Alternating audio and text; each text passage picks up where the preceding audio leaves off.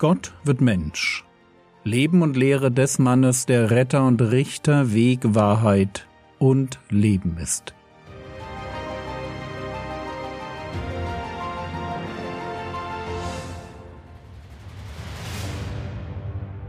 Episode 204 Vom Schwören Teil 4 Lasst uns ein letztes Mal das Thema Schwören betrachten, bevor wir dann morgen im Text der Bergpredigt weiterziehen.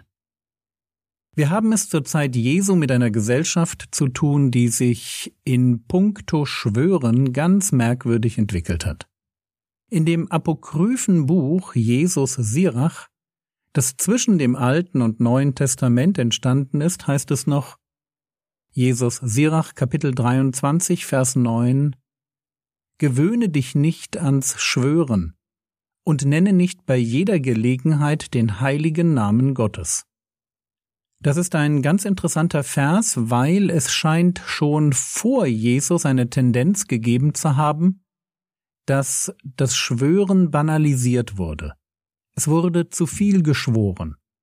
Und eben auch in Situationen, für die der Schwur eigentlich nicht vorgesehen war. Aber dabei, bei diesem zu viel Schwören, war man nicht stehen geblieben. In der Gesellschaft, in der Jesus lebte, war es normal geworden, nicht nur bei Gott zu schwören, sondern bei allen möglichen Dingen.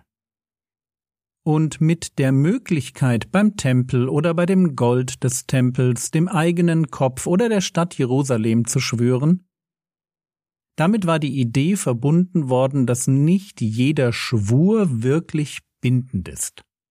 Es gab die echten Schwüre und es gab Schwüre, die klangen wie ein Eid, waren aber in Wirklichkeit eine Täuschung.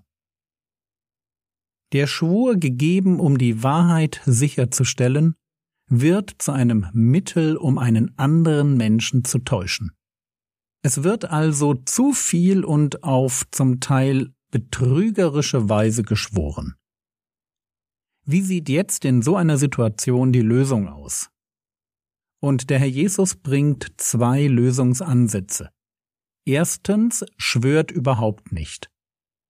Und ich denke, er meint damit, schwört nicht so, wie das Thema Schwören allgemein verstanden wird. Also nicht bei jeder Gelegenheit und nicht auf diese hinterhältige Weise. Was Jesus nicht verbietet, das ist ein Schwören im Namen Gottes, da, wo es gefordert wird oder angemessen ist. Zweitens, und es reicht ja oft nicht, das Falsche einfach zu lassen, wir müssen auch das Richtige tun. Matthäus Kapitel 5, Vers 37. Es sei aber euer Wort Ja ein Ja und Nein ein Nein. Was darüber hinausgeht, ist vom Bösen. Wenn der Schwur verwendet wurde, um eine Lüge als Wahrheit erscheinen zu lassen, dann steht ein viel größeres Problem im Raum, das Jesus hier anspricht. Es ist die Idee, ich darf lügen und die Unwahrheit sagen. Aber natürlich ist Lüge fast nie erlaubt. Und ich formuliere bewusst fast nie erlaubt, weil ich denke, dass es in den zehn Geboten eine Gebotshierarchie gibt. Du sollst nicht morden steht über, du sollst nicht falsch Zeugnis ablegen. Der Schutz des Lebens steht deshalb für mich über dem Schutz der Wahrheit. Wenn die hebräischen Hebammen die männlichen Babys nicht töten, also dem Gebot des Pharao nicht nachkommen, dann ist es eine Lüge, die sie vorbringen, um ihren Ungehorsam zu verbergen. Da heißt es in 2. Mose 1, die Verse 19 und 20, die Hebammen antworteten dem Pharao ja, die hebräischen Frauen sind nicht wie die ägyptischen, denn sie sind lebenskräftig. Ehe die Hebamme zu ihnen kommt, haben sie schon geboren. Das war nicht ganz die Wahrheit, aber es geht dann weiter, und Gott tat den Hebammen Gutes, und das Volk vermehrte sich und wurde sehr stark. Ich denke, dass wer einem anderen nach dem Leben trachtet, das Recht auf Wahrheit verliert. Es mag Momente geben, wo eine Lüge keine Sünde ist, aber solche Momente sind rar im Leben. Grundsätzlich gilt 3. Mose 19, Vers 11 Ihr sollt nicht stehlen und ihr sollt nicht lügen und nicht betrügerisch handeln einer gegen den anderen. In den zehn Geboten heißt es nicht, du sollst nicht lügen, sondern du sollst gegen deinen Nächsten nicht als Lügenzeuge aussagen. Und das macht deutlich, die Falschaussage vor Gericht ist die schlimmste Form der Lüge. Und das ist so, weil sie für den Angeklagten mit schlimmsten Konsequenzen bis hin zur Todesstrafe verbunden sein kann. Aber grundsätzlich gibt es in puncto Lügen keinen Unterschied zwischen dem alten und dem neuen Bund. Alter Bund, Sprüche 12, Vers 22, ein Greuel für den Herrn sind Lippen, die lügen. Wer aber Treue übt, hat sein Wohlgefallen. Neuer Bund, Epheser Kapitel 4, Vers 25. Deshalb legt die Lüge ab und redet Wahrheit, ein jeder mit seinem Nächsten, denn wir sind untereinander Glieder. Und über das Schicksal von Lügnern heißt es in Offenbarung 22, 15, Draußen sind die Hunde und die Zauberer und die Unzüchtigen und die Mörder und die Götzendiener. Und jetzt kommt's. Und jeder, der die Lüge liebt und tut. Und diese grundsätzliche Ablehnung von Lüge fußt auf dem, was der Herr Jesus in der Bergpredigt sagt. Matthäus 5, Vers 37 Es sei aber euer Wort Ja ein Ja und Nein ein Nein. Was darüber hinausgeht, ist vom Bösen. Was meint er damit? Wenn ich zu etwas Ja sage, dann meine ich Ja. Und wenn ich zu etwas Nein sage, meine ich Nein. Wer mit mir spricht, der soll wissen, dass er meinen Worten völlig vertrauen kann. Es braucht keinen Schwur. Das ist mit was darüber hinausgeht gemeint.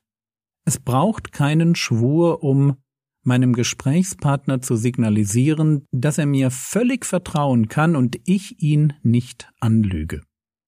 Es ist eigentlich ganz einfach. Als Jesus Jünger sind wir dazu berufen, immer die Wahrheit zu sagen.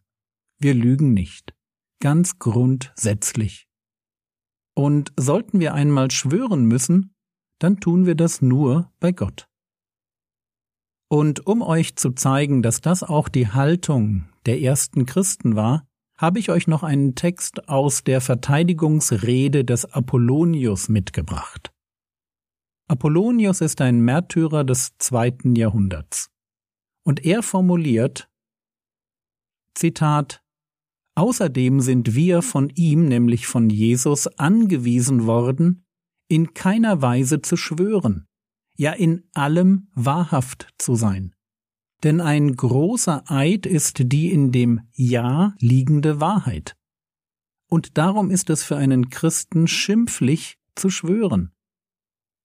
Verlangst du aber von mir einen Eid, darüber, dass wir auch den Kaiser ehren und für seine Macht beten, so will ich gerne in Wahrheit schwören, bei dem wirklichen Gott, dem Seienden, der von Ewigkeit her ist, den nicht Menschenhände gemacht haben, der im Gegenteil selbst angeordnet hat, dass ein Mensch über Menschen auf Erden herrsche.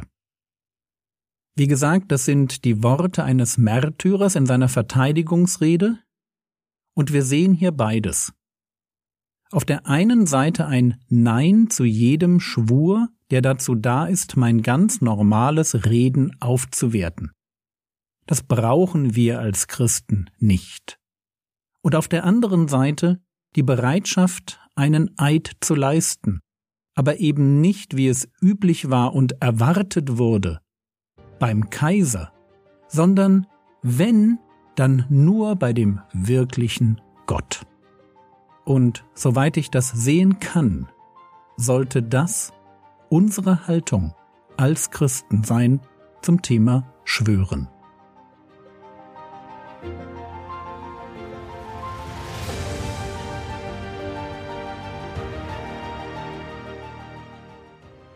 Was könntest du jetzt tun? Du könntest darüber nachdenken, ob du immer die Wahrheit sagst.